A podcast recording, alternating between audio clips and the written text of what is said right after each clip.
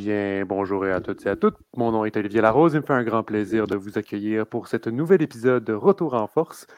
comme d'habitude, comme la semaine passée, je suis en compagnie de Johan Carrière et de Thomas Lafont. Bonjour à vous deux, mes chers messieurs. Salut, Oli. Comment vas-tu?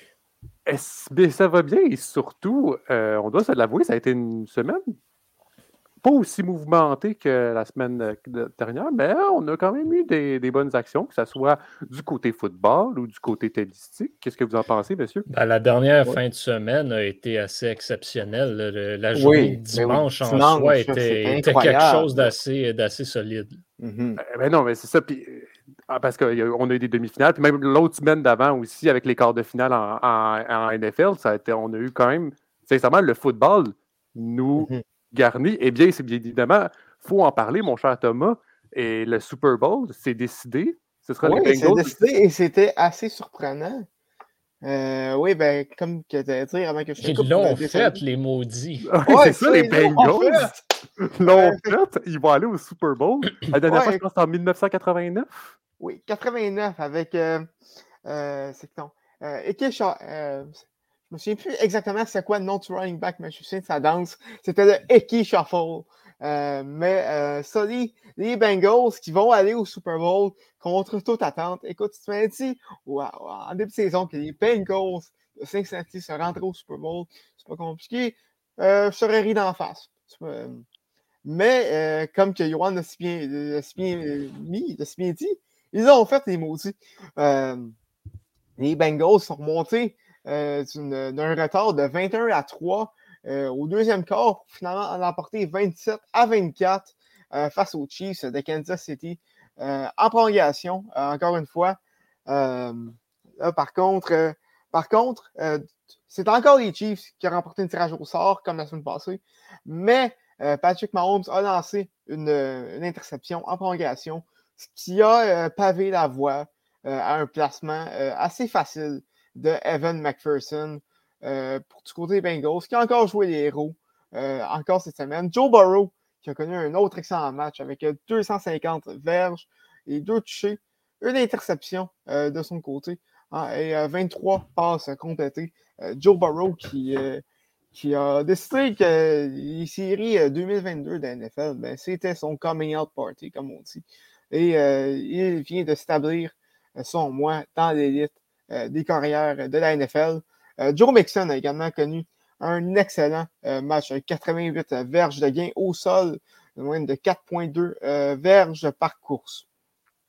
Côté des receveurs, c'est encore des, des suspects usuels. Hein. T. Higgins et, Jamar Chase qui ont connu des forts matchs avec 103 et 54 verges, respectivement. Un touché du côté de Jamar Chase. du côté des Chiefs, euh, ben, Pat Mahomes a, connu un fort début de match. Euh, après la première demi, il y avait euh, trois, passes, trois passes de toucher pour seulement une passe ratée. Il y avait pour 200 verges de gain en deuxième demi. Ça a été une autre histoire complètement. on parle de on, parle de 55 verges de gain seulement et deux interceptions. Aucune passe de toucher du côté des, du côté des Chiefs. Vraiment, ça a été un, une de ces, de ces collapse. Euh, je n'ai pas le terme en français, malheureusement. Euh, un écrasement total. Un écrasement d'avion, un crash euh, du côté des Chiefs. On voyait en fin de match Pat Mahomes qui, qui a tenté un peu de sa magie en, en courant hors, hors de la pochette, mais on l'a vu, c'est, cette fois-ci, ça n'a ça, ça, ça, pas, pas, fonctionné. Les, la, la, défense des, des Bengals qui ont réussi plusieurs sacs lors de ce match-là. Donc, les Bengals qui s'en vont au Super Bowl. Et, euh, ben, en fait, savoir euh, qui est-ce qui allait les rejoindre. Euh, ben, ça, c'est entre les Rams et les 49ers. Et, ben, ça va être finalement les Rams qui, qui vont jouer à domicile dans deux semaines. la deuxième fois, en fait, qu'une équipe joue à domicile, joue au Super Bowl à domicile après les Buccaneers l'an dernier. Est-ce qu'ils vont être capables de, répéter euh, l'exploit des box et de remporter à la maison? on, on, saura dans deux semaines.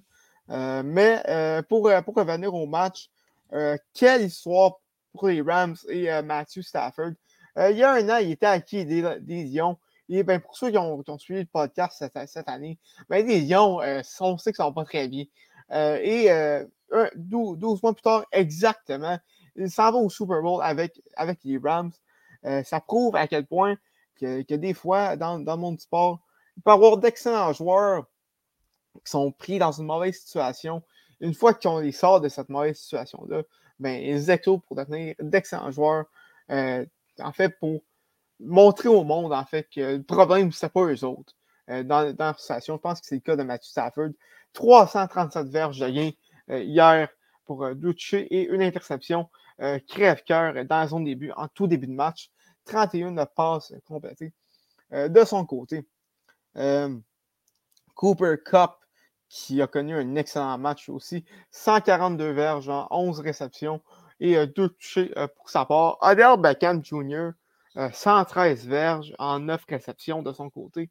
Euh, vraiment un fort match pour l'attaque des, des, Rams. Du côté, ben, du côté des 49ers, encore une fois, l'histoire du match a été Jimmy Garoppolo. pas pour des bonnes raisons, puisqu'il s'est fait intercepter au dernier jeu du match alors que, alors que les Niners tentaient de remonter le terrain après un placement euh, des, euh, des, Rams et euh, ça a mis fin au match, en fait. Debo Samuel, Samuel, par contre, qui n'est aucunement endormi dans la défaite des, de, son équipe. Il, il, a amassé 26 verges au sol en, en 7, en, portées et il a, il a, également amassé 72 verges par la voie des airs en, 4 réceptions faut une moyenne de 18 verges par euh, réception. Il a également couru pour euh, un touché. Euh, c'est George Kittle qui a fait l'autre touché des, des 49ers. Donc, ça sera surveillé dans deux semaines. Un gros affrontement entre les Bengals et les Rams. Écoute, je ne sais pas pour vous autres, mais ça, au moins, ça, un affrontement Bengals-Rams au Super Bowl, ça fait comme la huitième année de, ta franchise Madden. Quand c'est rendu tellement au hasard, euh, ben, c'est un, peu, un peu ça qu'on vit présentement. On vit dans une simulation. C'est un hasard, mais ô combien excitant. C'était un match-up de rêve pour le, pour le Super Bowl de, mhm. cette année. On va juste espérer que le match soit plus excitant que la dernière fois que les Rams ont été au Super Bowl. Oh, oui, je me suis dit parce que c'était pas de toute beauté. Mais, mais je, veux, je, veux dire, je veux dire un mot sur euh, Matthew Stafford qui vraiment on le savait, on l'avait dit, écoute, il fallait qu'il sorte de Détroit. Mmh et voilà maintenant qu'il est au Super Bowl. Oui, puis tu regardes ça.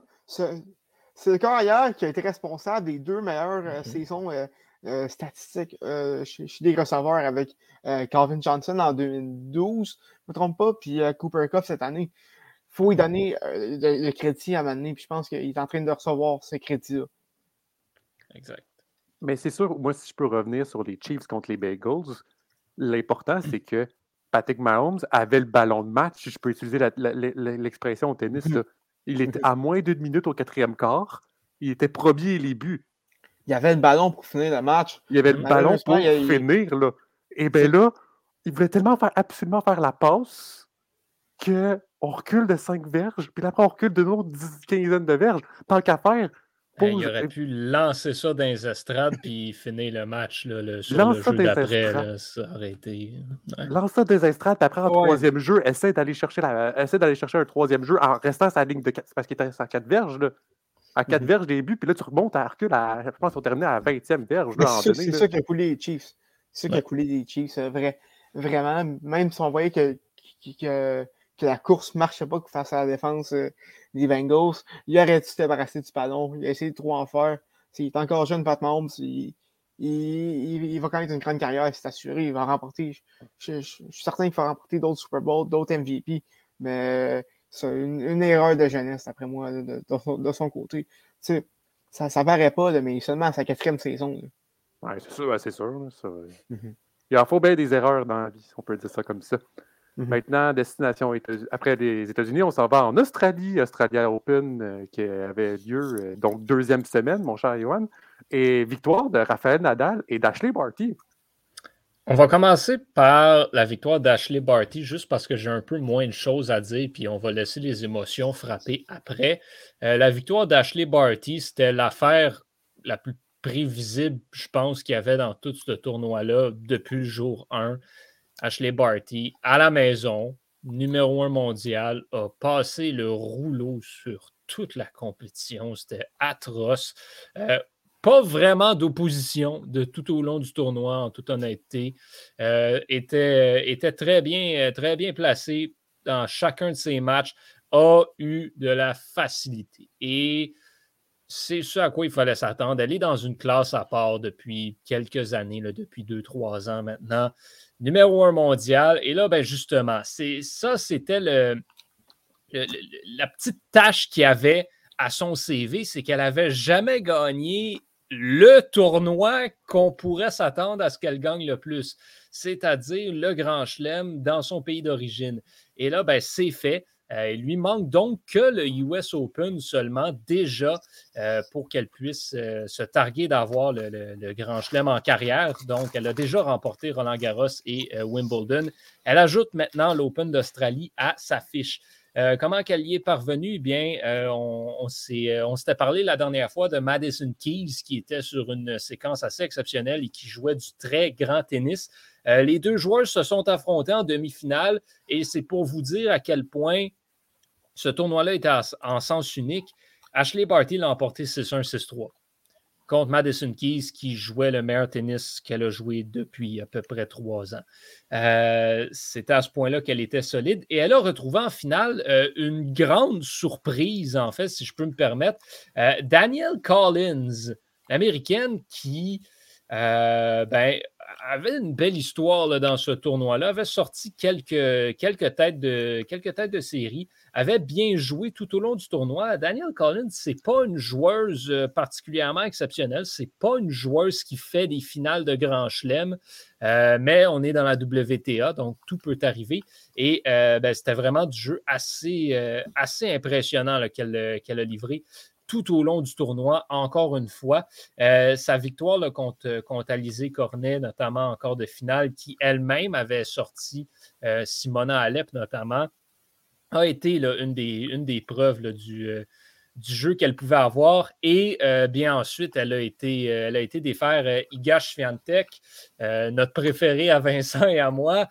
Euh, qui, elle, ben, avait dû trimer dur la veille contre Kaya Kanepi, une autre surprise, l'Estonienne de 36 ans qui en est à sa dernière saison sur le circuit de la WTA, euh, sortie de nulle part, encore une fois, elle aussi, euh, dans ce tournoi-là.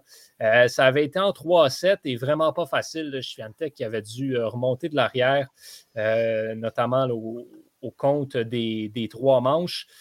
Et euh, ben là, c'est ça, le deux matchs en deux jours, euh, en, 24 heures, qui a peut-être euh, un petit peu rentré dans le corps à, à Donc, ça a été assez facile pour Collins en 6-4, 6-1, sans trop d'opposition. La Polonaise qui était assez fatiguée. Donc, ben, la table était mise pour une finale Barty Collins et ça s'est terminé au compte de 6-3 et 7-6. Donc, on a eu besoin du bris d'égalité en deuxième manche. Collins qui a quand même été poussé euh, Barty jusque-là, mais ce n'était pas assez. Et donc, Ashley Barty qui triomphe à la maison. Euh, je veux parler aussi rapidement euh, d'une autre victoire, et c'est celle du double masculin. Nick Kyrgios, mesdames et messieurs, est champion de Grand Chelem en double dans une finale toute australienne avec Tanasi Kokinakis contre Matthew Ebden et Max Purcell. Nick Kyrgios est un champion d'un tournoi majeur ça, c'est le genre de phrase que je ne m'attendais pas à dire. Euh, euh, commence-moi pas là-dessus, s'il te plaît, Johan. Mais voilà. Donc, bref, c'était une grosse journée là, pour euh, la journée de samedi pour les amateurs de tennis australien avec Barty et le double australien qui l'emporte. Ça mettait la table pour la finale des hommes je vous avais parlé la semaine dernière que Alexander Zverev et Danil Medvedev pouvaient devenir numéro un mondial s'ils remportaient le tournoi. Malheureusement pour Zverev, il a à proprement dit choqué contre un jeune joueur qu'on connaît bien, Denis Chapovalov, qui avait sorti l'Allemand euh, en trois manches, une performance assez convaincante de Chapovalov. Et euh, ben, il y avait Félix Auger-Aliassime aussi qui avait réussi à avancer. Par contre, Chapeau Valov, au tour suivant, encore de finale, a croisé Raphaël Nadal. Et je vous avais parlé la semaine dernière, encore une fois, d'à quel point Nadal allait brouiller les cartes dans ce tournoi-là. lui aussi était en quête d'une victoire historique, son 21e Grand Chelem. grosse partie entre les deux joueurs. Ça a pris cinq manches. Nadal qui s'est imposé euh, finalement et euh, ben, est ensuite allé euh, retrouver en demi-finale Matteo Berrettini. Qu'est-ce que j'avais prédit la semaine dernière? J'avais dit Berrettini va se rendre en demi-finale et il va choquer. Et c'est exactement ce qui est arrivé. Berrettini, qui n'a pas fait le poids contre Nadal a été éliminé en quatre manches. Pour ce qui est d'Auger Aliassim, ben, lui aussi pouvait mettre fin à l'espoir d'être premier mondial euh, d'un des deux joueurs. Donc, il affrontait Medvedev en quart de finale et a réussi à remporter les deux premières manches. Euh, sauf que, bon, Medvedev étant un joueur assez énergique et avec beaucoup de caractère, ben, a réussi à remonter la pente et à aller l'emporter pour donc se diriger vers une demi-finale contre Stefanos Tsitsipas. Deux manches euh, assez chaudement disputées, puis euh, plus grand-chose après pour le grec Medvedev va passer à gratte, dans le fond, si je peux me permettre l'expression, euh, sur Tsitsipas. Et bien là, ça mettait la table aussi pour une espèce de scénario bizarre, parce qu'on a eu oui, des bons matchs, des bons affrontements, euh, mais un des affrontements qui a retenu le plus l'attention dans ce tournoi-là, c'est Daniel Medvedev contre les partisans dans les estrades. Là, ça a commencé à être un peu n'importe quoi. Medvedev qui chialait après les arbitres, chialait après lui-même, chialait après les fans, faisait n'importe quoi pour essayer de rentrer dans la tête de ses adversaires mais au final, faisait juste se jouer dans sa tête à lui-même. Et donc, on arrive pour cette finale entre Rafael Nadal et Daniel Medvedev. Une finale, on s'attend à toute une rencontre. Nadal qui veut son 21e euh, Grand Chelem et le, compléter le Grand Chelem de carrière pour une deuxième fois. Medvedev qui veut son deuxième Grand Chelem de suite et le premier rang mondial. Medvedev remporte les deux premières manches mène 4-1 euh, en troisième manche. Alors, on s'est dit, ouais, ben, le vieux Raphaël, euh, c'est ça. Il, là, il joue contre un jeune homme qui en a plein dans le corps. Ils ont 10 ans de différence, les deux. Nadal était quand même blessé. Il ne savait pas s'il allait pouvoir rejouer au tennis cette année. Il, avait songé à la retraite. Il, y avait, a eu un bon parcours, mais c'est terminé. Et ça, c'est terminé. C'est la chose qu'il ne faut jamais dire à Raphaël Nadal, un peu comme il ne faut jamais parier contre Tom Brady au Super Bowl. Nadal a remonté, a été chercher la troisième manche 6-4, a été chercher la quatrième manche 6-4, et on arrive en cinquième manche où il réussit contre toute attente à l'emporter 7-5, des échanges incroyables. Euh, des, euh, des, points qui durent 40 échanges, des jeux qui durent au-delà de 12 minutes. On en a eu pour notre argent dans cette finale-là. Et finalement, Nadal qui l'emporte ce 21e Grand Chelem-là, premier joueur de l'histoire à remporter 21 titres majeurs, deuxième joueur de l'Air Open à remporter tous les Grands Chelems deux fois au cours de sa carrière. Euh, wow! Et je vais vous dire, messieurs, ça fait longtemps que je suis Raphaël Nadal, ça fait longtemps que j'adore ce joueur. En mon opinion personnelle, c'est la plus grande victoire de sa carrière. Cette performance-là, tout au long du tournoi de l'Australian Open, c'est le genre de performance qui définit une carrière. Et ce tournoi-là, tant qu'à moi, est ce qu'il manquait à Nadal pour vraiment qu'on puisse le mettre sur un pied d'égalité peut-être une petite coche en dessous de Roger Federer dans le débat du plus grand joueur de tennis de tous les temps. Incroyable que ce joueur, à 35 ans, ait réussi à faire ce qu'il a fait. Raval Nadal est invaincu cette année. Hein? C'est comme. Ouais, puis. Ouais, il, a, il, a, pas joué il a été testé positif à la il a, joué, il a, joué deux tournois, mais il les a gagnés les deux. puis, il a deux mois et demi, il n'était pas sûr s'il allait pouvoir rejouer. Mais moi, surtout, c'est est-ce que, Est-ce que, tu compares, est-ce que tu comparerais ça à Michael Jordan dans Last Dance? Euh, pas tant. Pas tant, non, parce que c'est pas pour les c'est pas vraiment les mêmes raisons. Par contre, ce à quoi on peut comparer, c'est Fédéral lui-même qui est mm-hmm. revenu d'une blessure pour gagner l'Open d'Australie euh, à 35 ans, si je ne me trompe pas. Donc, euh, on en voit, on en a vu des compétitions comme ça, on en a vu des performances, on en voit un peu à travers les sports, mais c'est vraiment quelque chose que Rafael Nadal a accompli et on en dit 21 titres majeurs. Pour moi, c'est le plus gros de sa carrière qu'il vient de remporter.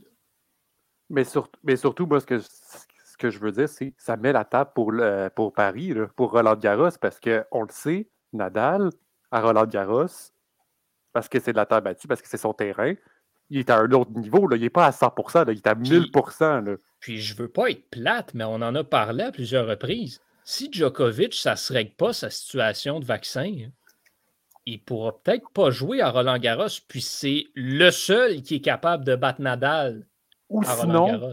Et même, ouais, c'est ça. Et même, là, je, vais peut-être peut un petit peu m'extrapoler. Là, si je donne un gros si, là, Dominic Thiem aurait pu aussi gagner contre Nadal, parce que si on dit que Nadal, c'est le roi de la terre battue, eh bien, Dominic Thiem, c'est le prince de la terre battue, sincèrement. Il est capable de bien jouer en terre battue. Ouais, mais là, en toute honnêteté, Dominic Thiem, euh, avec son faudrait qu'il joue des tournois. C'est ça, avec sa blessure. un moment là, avant d'être à ce niveau-là. C'est ça, avec sa blessure, ça ne va pas l'aider, ça c'est sûr à 100%. Je pense que ça fait au-dessus d'un an qu'il n'a pas joué, ça fait plusieurs mois euh, qu'on attend. On, là, on savait qu'elle allait peut-être jouer un tournoi en fait cette semaine. Il a déclaré forfait ce matin. Mm-hmm. Euh, donc euh, là, en ce moment, ça commence, l'attente commence à être assez longue pour Dominique Thiem. Donc on verra ce qui va en venir, mais Roland Garros. Raphaël Nadal veut, veut pas. Roland Garros, c'est presque une formalité à moins qu'il se blesse. Puis ah non, c'est sûr, il, est totalement capable, s'il joue ce niveau-là, et que Djokovic n'est pas là en plus, il est totalement capable d'aller chercher Wimbledon. On pourrait avoir une saison à. Ben, Wimbledon, je sais pas. Mais il l'a déjà gagné, puis ça reste un excellent joueur. Je veux dire, on, on, peut, on peut penser à une saison assez exceptionnelle pour Rafael Nadal après ce qu'on a vu en Australie. Moi, je ne pense pas qu'il va jouer beaucoup de tournois non plus cette année. Je pense qu'il commence à comprendre les signes de son corps. Euh, on ne le reverra pas dans le top 3 mondial de sitôt, mais il pourrait faire un bon bout de chemin dans certains tournois importants, surtout s'il préserve son corps. S'il décide de s'essayer pour le Grand Chelem, puis là, je ne suis pas sérieux quand je dis qu'il va gagner, mais s'il fallait qu'il décide de s'essayer, puis qu'il se conserve, puis qu'il joue ces quatre tournois-là, il n'y a rien qui pourrait. C'est pas impossible. Ah, ce, serait, tellement beau de voir un grand chelem de Rafael Nadal, là, sincèrement. Bref, on, se laisse rêver un petit peu. Ça on rêve, On mais c'est quand même drôle. reste que c'est le seul qui pourrait le faire cette année. Il a gagné le premier. Il va fort probablement gagner le deuxième. Il en reste deux après ça. Mon cœur d'enfant est en train de rejaillir euh, grâce à toi, Johan. Donc, merci beaucoup, Johan. C'est ce qui sera encore mieux sans moi? Juste embarquer Tant qu'à être dans des. Non, Roger Federer ne va pas gagner Wimbledon cette année. OK. Eh bien, j'avoue que ce serait, ce serait quelque chose. Ah, ce serait vraiment beau. Là. Un petit dernier à, Wimbledon. Juste avant sa retraite.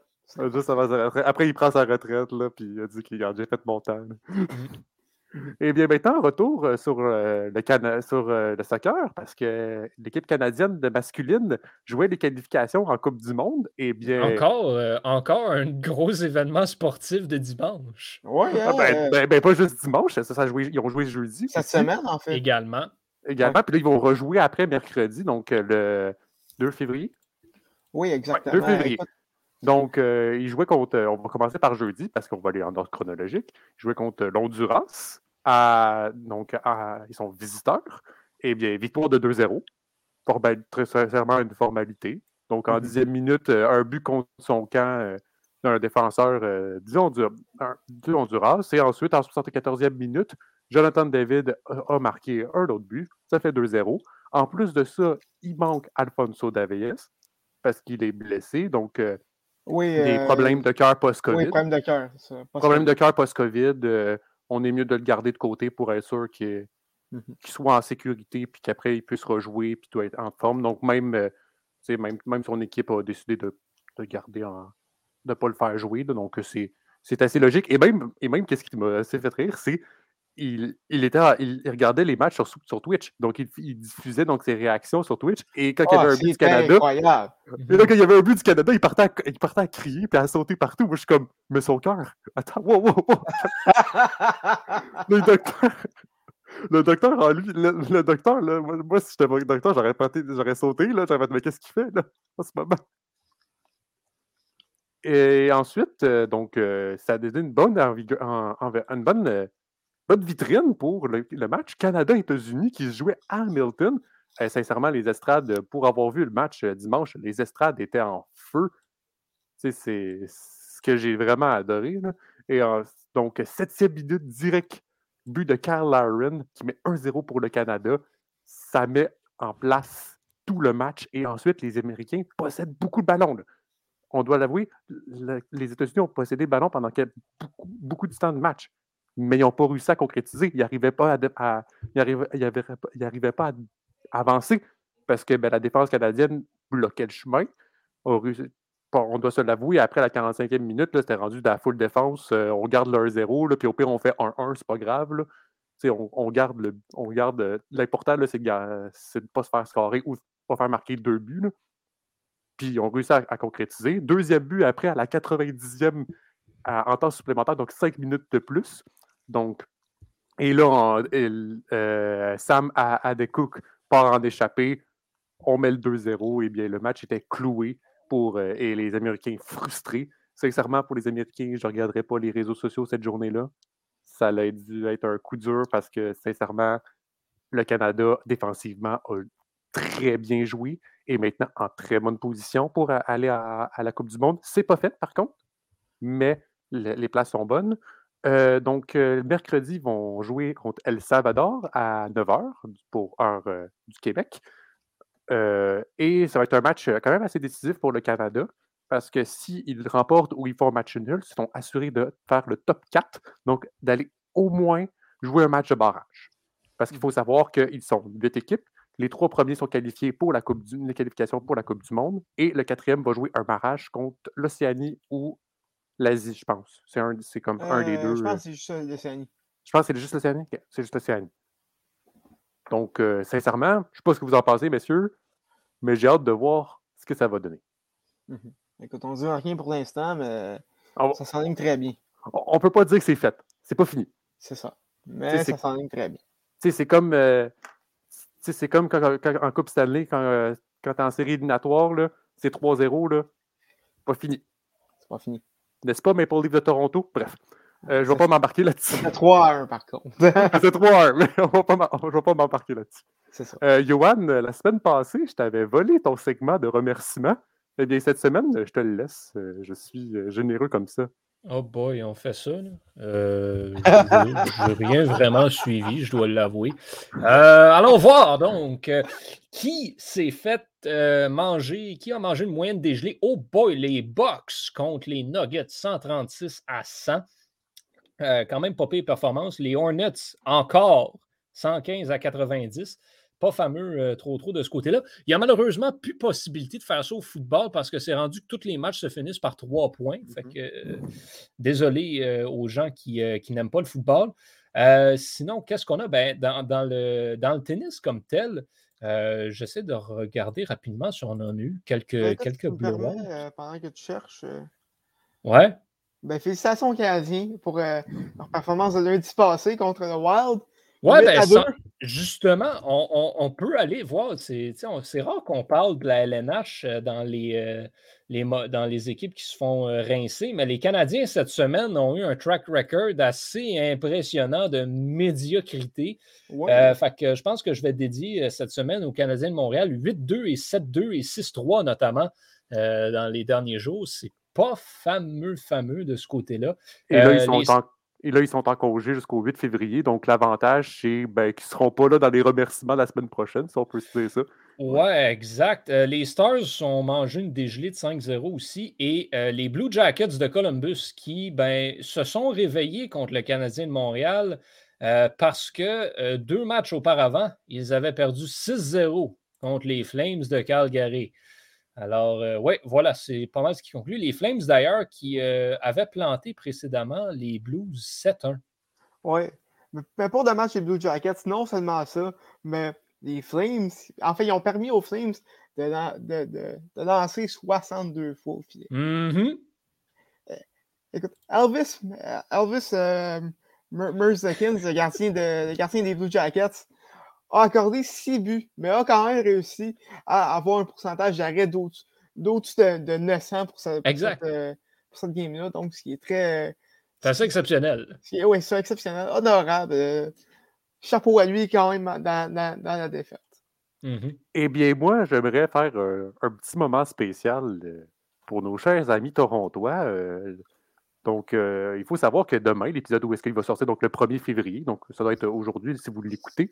Le 1er février, les Maple Leafs de Toronto, ça va faire 20 000 jours qui n'ont toujours pas gagné de Coupe Stanley. Oh! Donc, on va donner un petit moment spécial. donc, on peut les remercier, ça aussi pour cette non-conquête. Euh, et un jour, je l'espère pour vous, cher Maple Leafs de Toronto, vous allez passer au deuxième tour.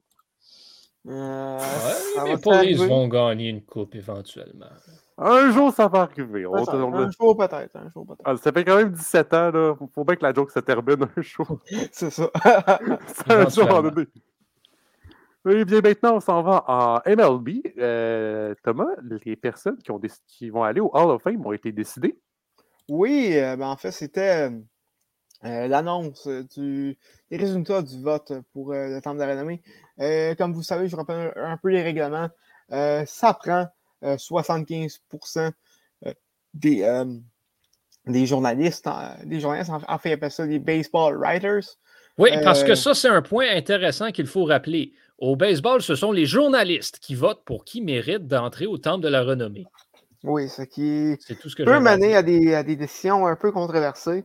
Euh, du côté, ben en fait, ce, ce, sera seulement un seul joueur euh, de l'époque active qui va être intronisé au temps de la euh, cette année, puisque David Ortiz a été intronisé à sa première année d'éligibilité avec 77,9% des votes. Là où est-ce que ça se corse un peu, c'est que c'était la, dernière année d'éligibilité pour Barry Bonds. Euh, qui, comme vous le savez, est euh, le champion euh, cogneur de l'histoire du, baseball majeur avec 757 circuits, je ne me trompe pas. 752. 762 circuits pour, pour Barry Bonds. également le, le, record pour le plus grand nombre de circuits en une saison avec 73. par contre, ce qui rend ce choix controversé, c'est que c'était un, euh, grand amateur de stéroïdes. Euh, donc, euh, donc, malheureusement, il ne rentrera pas autant de renommée à cause de, sa consommation de stéroïdes. Même chose pour Roger Clemens, qui a le record pour le plus grand nombre de trophées Cy Young remportés avec 7. lui aussi, un, amateur de, stéroïdes. donc, donc, euh, c'est deux choix. Ah, vas-y, vas-y. Euh, j'en, comprends donc que David Ortiz n'a jamais utilisé de stéroïdes puisqu'il a été admis au Temple de la Renommée. Écoute, c'est ça aussi qui est, embêtant parce que plutôt dans sa carrière, euh, il a été pris avec des PEDs, Performance Enhancing Drugs and Substance. par contre, suite à ça, suite, à, son explosion, il n'y a pas eu de, cas. Donc, euh, je pense que c'est un peu ça que joué en sa faveur comparé à Bonds et à, Clemens qui, eux, ont été, euh, ont été trouvés coupables en plein euh, milieu de leur, de, leur, de, leur, explosion, de leur prime, comme on dit. même chose pour Sammy Sosa qui a été évincé du début de temps de vote également, puisque c'était sa dixième et dernière année d'éligibilité. sinon, pour, pour le reste du vote. Il y a seulement deux autres joueurs pour qui c'est leur première année, année d'éligibilité qui vont rester sur, sur les bulletins de vote l'an prochain, puisqu'on le rappelle, pour, pour rester, ça prend 5% des votes. Et, et ben, c'était pas le cas pour la plupart de, de la classe de cette année, sauf pour Jimmy Rollins, Alex Rodriguez et bien sûr David Ortiz, qui lui aussi va quitter les bulletins de vote, mais de façon bien plus heureuse que les autres. Il y a également eu les, les intronisés du comité des vétérans. On parle de Bud Fowler, un, ancien joueur des années 1910-1920. Gil Hodges, Jim Catt, Minnie, Minnie Minoso, Tony Oliva et Buck O'Neill. on parle de joueurs dans les entre les années 40 et, années 70. dans leur cas, des, des, des, grands oubliés du, du, temps de surtout Minoso, qui, a, qui sont observateurs, auraient dû avoir une place bien avant cette année. donc, c'est ce qui conclut le vote de cette, de, cette année pour Cooper Sound. On se, on se reparle bien sûr l'an prochain par rapport à ça.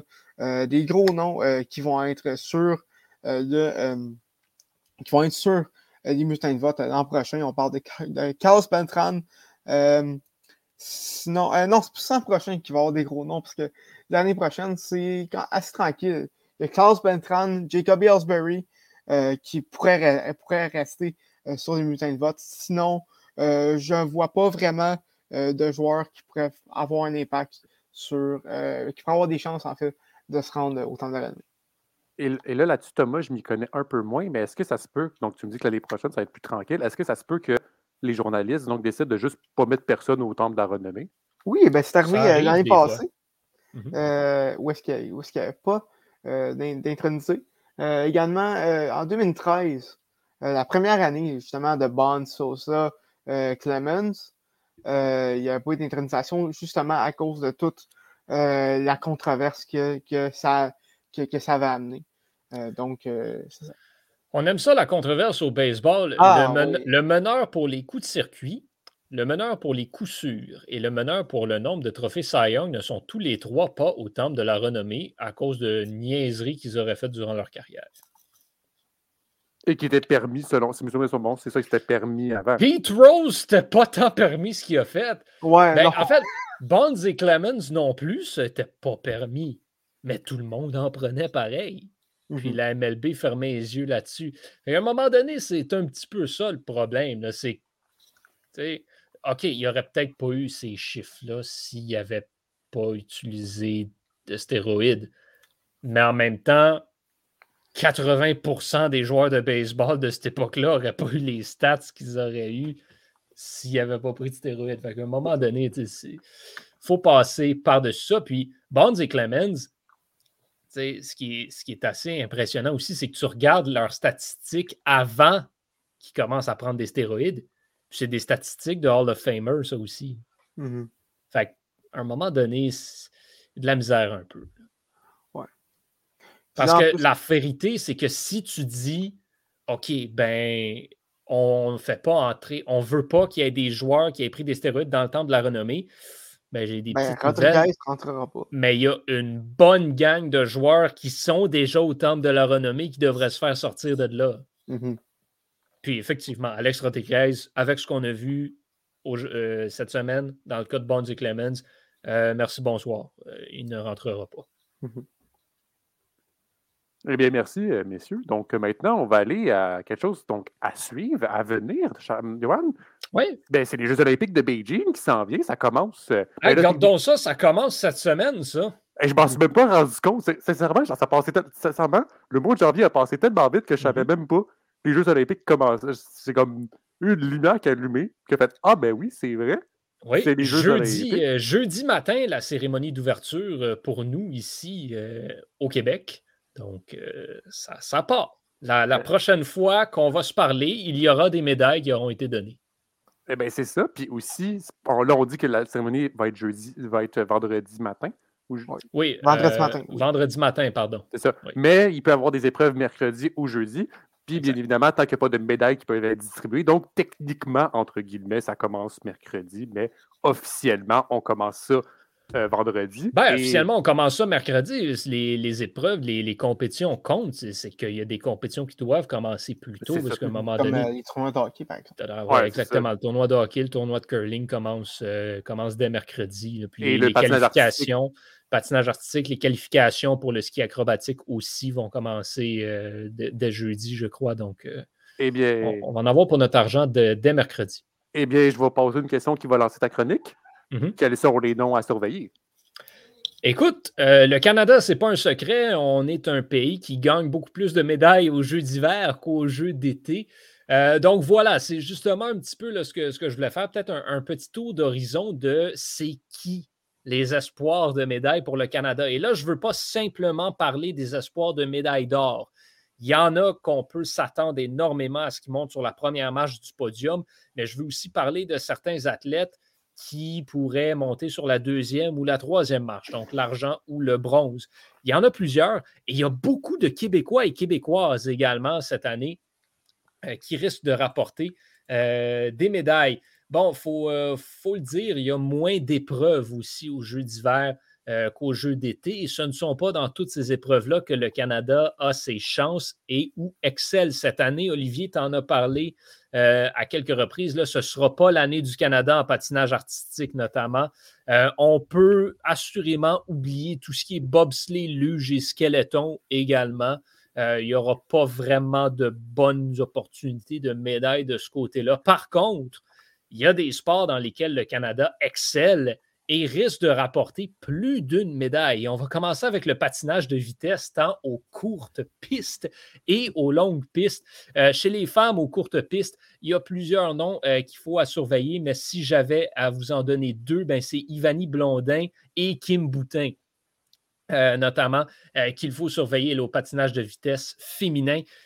bon, les deux femmes, pour Blondin, ce sera ses troisième jeux pour Boutin, euh, c'est deuxième. Donc, il y aura, il y aura à surveiller de, ces deux côtés-là. Des espoirs de médaille. Ivani Blondin, euh, qui connaît une excellente saison sur, euh, la scène plus, plus régulière, si je peux me permettre, sur la scène et, des Coupes du Monde, est va très bien depuis, euh, depuis Pyeongchang où elle avait fait correct. Euh, donc, on peut s'attendre à des bonnes, euh, performances. Je m'attends personnellement à, quelque chose d'assez gros au niveau de la poursuite chez les femmes. ce sera une compétition à surveiller. Pour Kim Boutin, bien, ça avait été une des stars, une, des, éclosions, en fait, une des stars montantes des Jeux de, de, Pyeongchang. Elle avait remporté plus d'une médaille. Bien, elle va tenter de récidiver cette année. Donc, on, euh, va lui souhaiter de, de, un, ben, aller chercher euh, trois médailles au moins, mais aussi d'améliorer ses médailles, donc deux bronzes et une d'argent à Pyeongchang.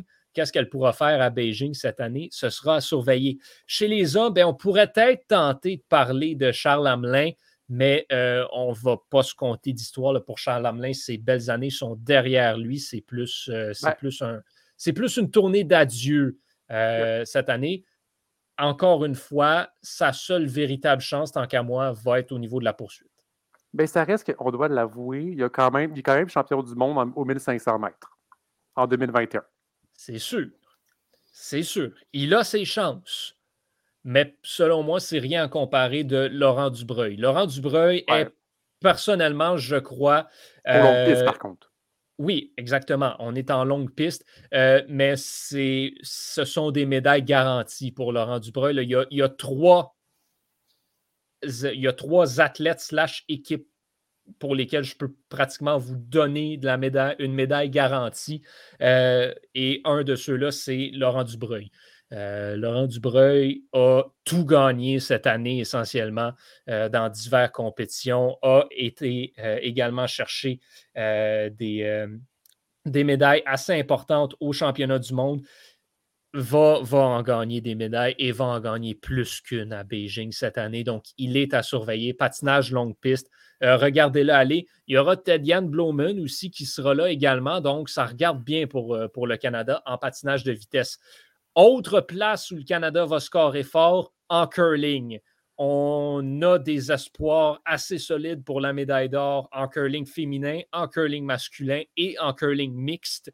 Euh, on peut espérer un triplé en or pour le Canada au curling. Ce seront Jennifer Jones et Brad Gouchou chez les femmes et les hommes respectivement qui vont tenter de mener leur équipe à l'or olympique. Ils l'ont fait par le passé. Ils sont capables de le faire encore. Ce sont tant qu'à moi les meilleurs curleurs euh, que le Canada a à offrir. Et en mixte, bien, on va avoir euh, Morris et Omen qui seront là ensemble. Bon, euh, Omen qui a été appelé en remplacement et, va être la partenaire de Morris. Encore une fois, deux curleurs extrêmement expérimentés qui ont de l'expérience olympique, qui ont remporté des médailles olympiques. Donc, le Canada a ses chances. Dans un sport, le curling mix, pas particulièrement relevé non plus, pas particulièrement intéressant, je dois l'avouer. Euh, mais, quand même, on aura des médailles fort probablement de, euh, ce côté-là. Euh, je veux mentionner également en, planche à neige, Max Parot et Mark McMorris, donc des champions des X Games, des champions du monde, vont assurément aller chercher des médailles également à Beijing lors de cette compétition. oui, Olivier. Et Sébastien, tout le temps aussi, le Québécois, on peut aussi le signifier qu'il peut, il peut aller chercher. Ça, c'est plus complexe comparé à un Mac McMorris. Oui, mais ça, ça, reste un, ça reste un, joker assez, euh, assez intéressant, effectivement, qu'il faudra avoir à l'œil. On va passer euh, maintenant dans euh, les autres médailles garanties. Le hockey féminin, c'est pas une surprise, c'est un tournoi à deux équipes entre les États-Unis et le Canada. Donc, ce sera l'or ou l'argent pour, euh, pour l'équipe canadienne. Mhm. L'autre ira aux Américaines. Euh, je l'ai mentionné à plusieurs reprises aussi que pour moi, l'équipe de hockey masculine, c'était une médaille garantie, mais ce l'est quand même un petit peu moins. Il y a encore une fois quelques équipes qui pourraient venir brouiller les cartes. Donc, euh, ce, sera, ce sera surveillé. Et finalement, bien, la dernière médaille garantie, qui ça, c'est peut-être la médaille la plus assurée, à moins qu'il tombe, ben, c'est Michael Kingsbury. Euh, mhm. Michael Kingsbury qui sera là pour défendre sa médaille d'or olympique. Euh, il n'a plus besoin de présentation, comme je le dis, à moins qu'il tombe, euh, qu'il chute durant une de ses descentes. C'est une médaille assurée. L'or, fort probablement, mais ses rivaux japonais pourraient peut-être le lui ravir. la médaille d'or n'a pas été parfait cette année en Coupe du Monde, en a échappé une. Euh, notamment dernièrement. Donc, ce sera surveillé. Mais voilà, si on avait euh, à miser de l'argent, Laurent Dubreuil, Michael Kingsbury et euh, l'équipe féminine de hockey sur glace, je peux vous le dire, ce sont des médailles garanties. Et on en a d'autres, comme je mentionnais, qui vont venir gonfler cette récolte-là, qui risque d'être assez intéressante à Beijing.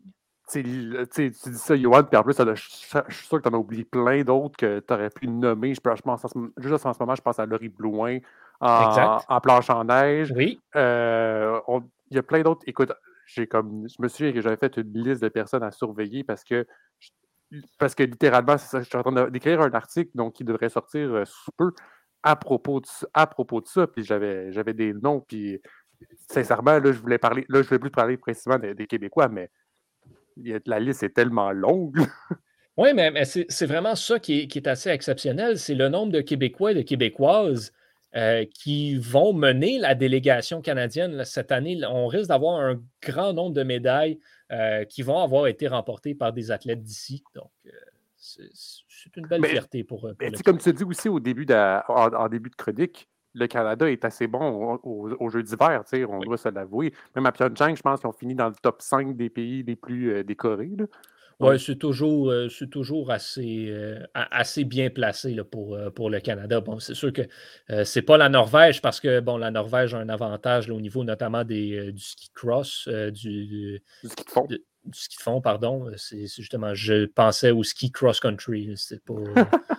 J'étais un peu perdu dans mes affaires. Donc, donc voilà, plusieurs médailles qui vont chercher de, de ce côté-là.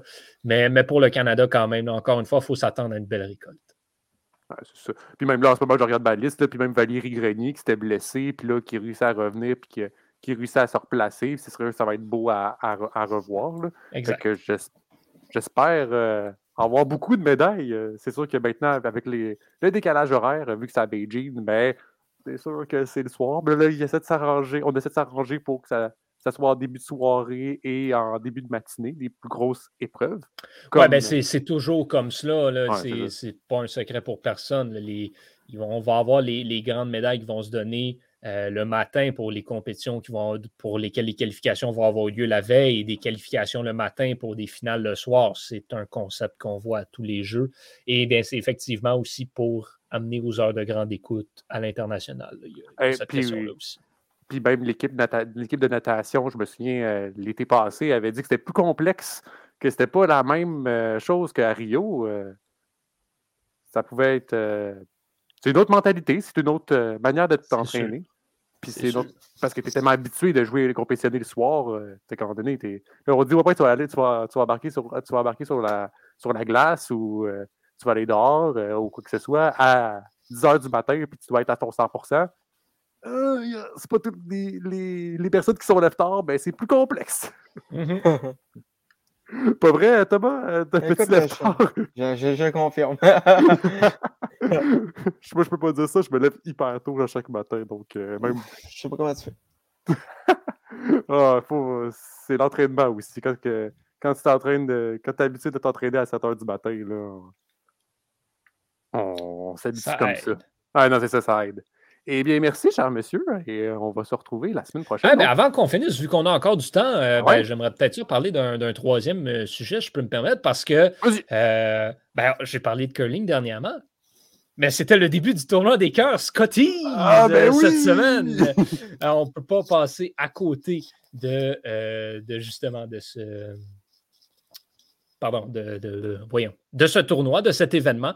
championnat canadien, donc de curling féminin quand même assez intéressant euh, cette année parce que ben, Jennifer Jones et Rachel Oman sont absentes puisqu'elles sont à Beijing. Donc, euh, ça laisse la porte assez grande ouverte, j'aimerais dire, pour, euh, pour Kerry Narson, double championne en titre. Euh, ça devrait être un troisième titre consécutif pour Madame Enarson, mais quand même, il euh, faudra, surveiller ça de près. Euh, on surveille aussi, bien, Madame, la Reine des Neiges, qui, bon, justement, n'a plus, sa chevelure blonde pour, toutes sortes de raisons personnelles et professionnelles, mais Laurie Saint-Georges, qu'on ne peut la, cohorte de Thomas aime bien se targuer de dire euh, euh, qu'ils la connaissent, euh, notre, notre collègue d'études du baccalauréat en journalisme à l'UCAM. Chance. Et eh bien, il y avait un duel hier soir entre justement Laurie Saint-Georges et Carrie Arson.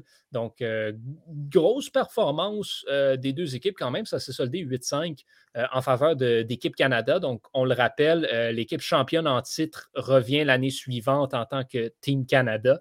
Donc, euh, Kerry Narson est équipe Canada. Pour Laurie Saint-Georges, c'est bien sûr l'équipe du Québec. Donc, c'est un affrontement au sommet du groupe B, les deux équipes qui étaient invaincues.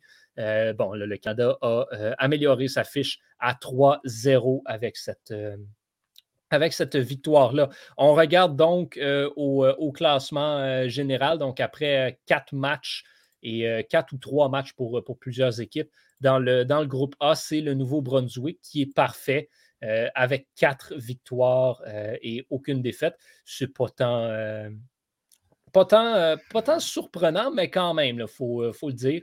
Les, le Nouveau-Brunswick qui a une, équipe assez surprenante euh, cette année. Euh, on aime voir ça. Euh, l'équipe, l'équipe de Wildcard 1 aussi, dans le groupe A, qu'il faut avoir à l'œil. Ça aussi, c'est une équipe qui va quand même bien jusqu'ici dans le, dans le tournoi.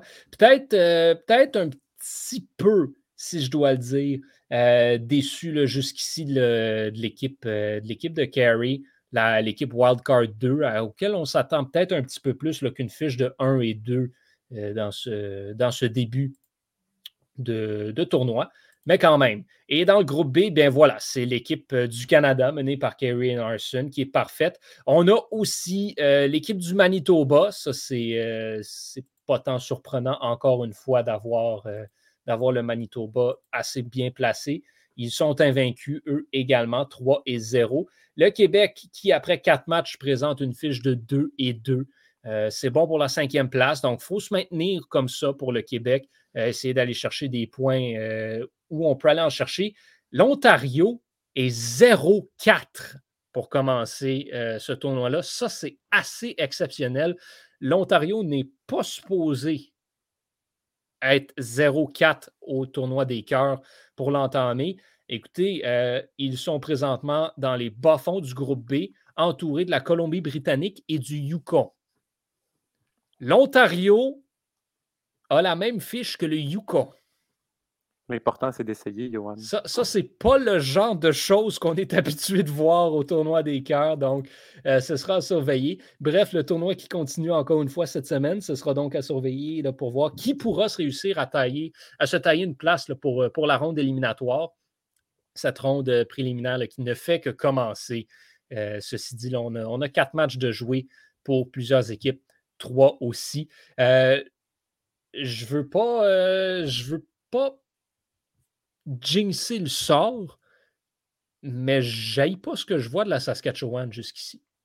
Peut-être une petite équipe surprise euh, cette année, si on pouvait essayer d'y aller sur un, wild guess, pas pour gagner, mais la Saskatchewan, je crois, pourrait, bien faire dans ce tournoi euh, cette année. je le rappelle encore une fois, il faut, le dire, un, tournoi peut-être un petit peu plus ouvert concernant qu'on a deux, euh, deux grandes curlers, curlers de qualité qui ne sont pas là ben, c'est pas un peu. Euh, c'est pas un peu bizarre de, de mettre un, un, tournoi, donc ça doit être un tournoi national, juste avant les, les, Jeux Olympiques?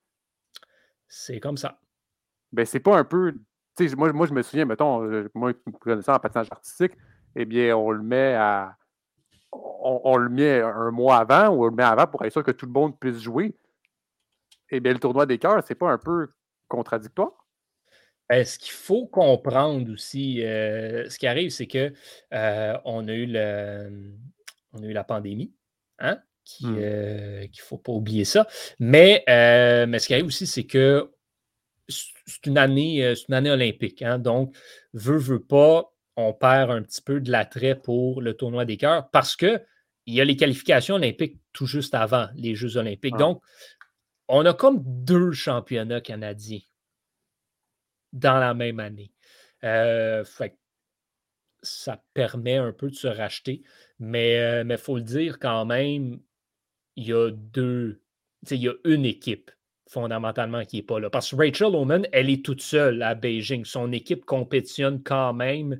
Euh, c'est juste pas elle qui, qui est la capitaine de l'équipe cette année au tournoi des cœurs. Donc, fondamentalement, il y a l'équipe de Jennifer Jones qui n'est pas là. Tout le reste est là. C'est, euh, il y a ça euh, qu'il faut prendre en, considération. Mais oui, c'est sûr que euh, c'est, un, petit peu dommage de voir, de ne pas avoir tout le potentiel de, ce tournoi-là. Mais quand même, il y, a, beaucoup de.